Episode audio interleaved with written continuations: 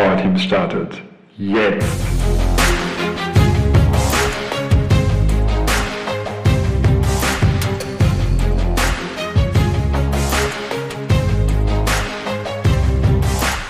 Wie lassen sich Teammodelle eigentlich noch nutzen, außer zur Erklärung, wie Teams funktionieren? Darum soll es heute gehen und, gehen. und ich habe direkt ein Beispiel aus meinem persönlichen Leben mitgebracht. Ich beschäftige mich jetzt schon länger damit, wie ich eine bestimmte Gewohnheit ändere, nämlich dieses ins Bett gehen abends. Das ist bei mir dann doch meistens später, als es mir so richtig gut tut und dann wache ich morgens auf und denke so, boah, heute gehe ich aber früh ins Bett. Und dann wird es doch abends und dann äh, schaut doch äh, YouTube um die Ecke und sagt, willst du nicht hier noch das eine oder andere Video gucken, ob äh, zur Belustigung oder zur Inspiration oder auch für die Arbeit oder wofür auch immer. Oder es gibt vielleicht einen spannenden Artikel oder es gibt den LinkedIn-Feed. Es gibt tausend Gründe, womit ich mich noch beschäftigen könnte. Auch dieses Fear of Missing Out, nur nichts verpassen, kommt dann um die Ecke.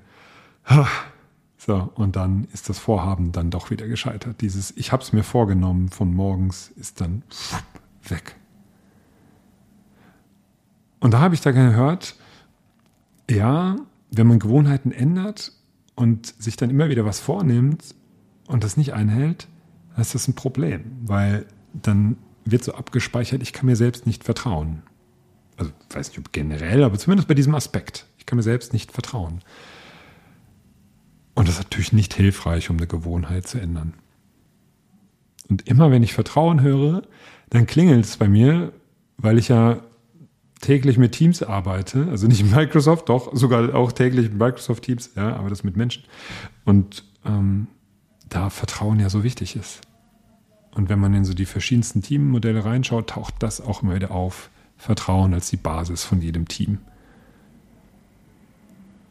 Ein Modell, was da was ich gerne dann anführe, ist das, die fünf Dysfunktionen eines Teams von Patrick Lencioni, der als erste Dysfunktion, an der eben Teams scheitern können, oder wenn sie die nicht überwinden, dann kommen sie gar nicht erst an die anderen, ähm, ist fehlendes Vertrauen.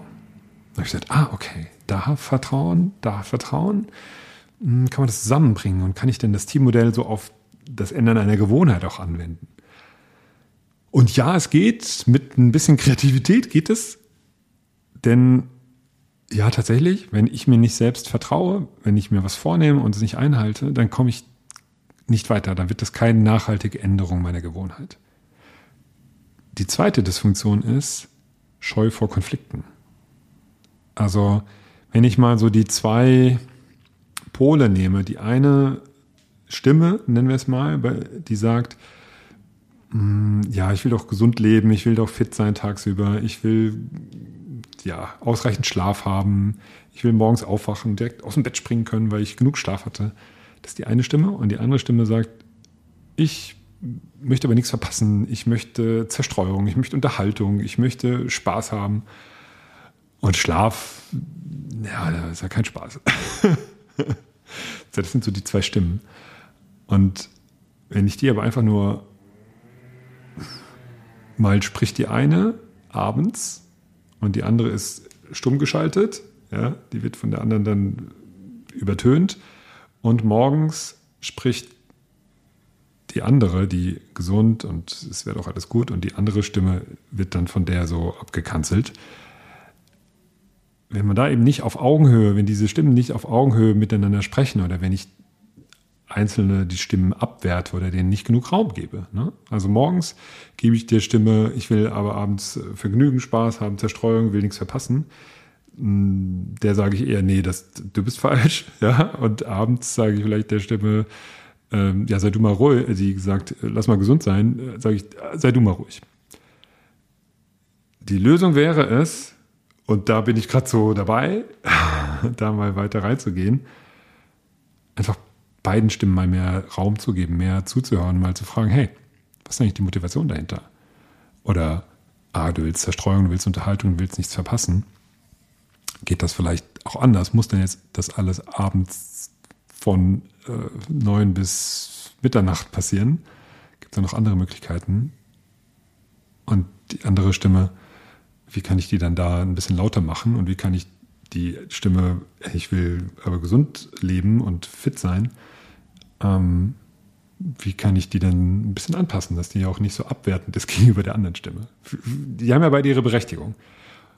Und Lencioni sagt auch, Konflikte, klar, wenn kein Vertrauen ist, da ist, ineinander, also in die einzelnen Teammitglieder, dass sie einem vielleicht auch Gutes wollen, ja, auch das kann ich ja nochmal prüfen. Dann werden Konflikte immer hässlich oder sie werden vermieden oder sie werden direkt persönlich und nicht sachlich. Also vielleicht werden sie auch eher vermieden. Ja, das würde ich jetzt bei mir eher so sagen. Und die nächste Dysfunktion, wenn man die beiden gelöst hat, ja, die Vertrauen ist da, Konflikte werden auf einer Sachebene ausgetragen und alle werden gehört, alle Stimmen. Dann ist die nächste Dysfunktion, an der ein Team scheitern kann, eben dieses fehlende Engagement oder fehlendes Commitment. Das, ähm, hm, na, also genau, eine Entscheidung ist im Team getroffen worden und die, die aber eigentlich gerne was anderes gehabt hätten, torpedieren das dann hinterrücks oder stehen da nicht dahinter. Und der Grund dafür ist meistens, dass sie nicht ausreichend Raum hatten, eben ihre Sorgen, Ängste, vielleicht auch ihre Präferenz zu äußern und dass das ausgehandelt wurde. Und wenn ich das mal übertrage auf das Thema äh, Schlafen gehen und auf die zwei Stimmen, wenn ich die Entscheidung dann getroffen habe, okay, ich gehe heute eben nicht früh ins Bett, sondern ich äh, gucke noch das Video, ich lese noch den Artikel, ich arbeite vielleicht noch hier an den ein oder anderen Training. Wenn ich die Entscheidung getroffen habe, dann darf ich doch voll dahinter stehen. Und nicht am nächsten Morgen sagen, oh, hätte ich doch. Ja, dann kommt nämlich die andere Stimme und sagt, ja, nee, das ist aber nicht cool gewesen.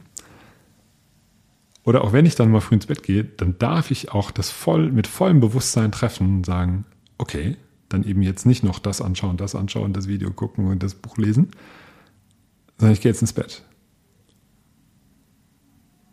Bums und ziehe das, zieh das durch und stehe dann eben voll dahinter und denkt am nächsten Morgen nicht, ach, jetzt habe ich das gestern Abend nicht gemacht, jetzt muss ich das heute machen, Mörb. sondern steht da voll dahinter.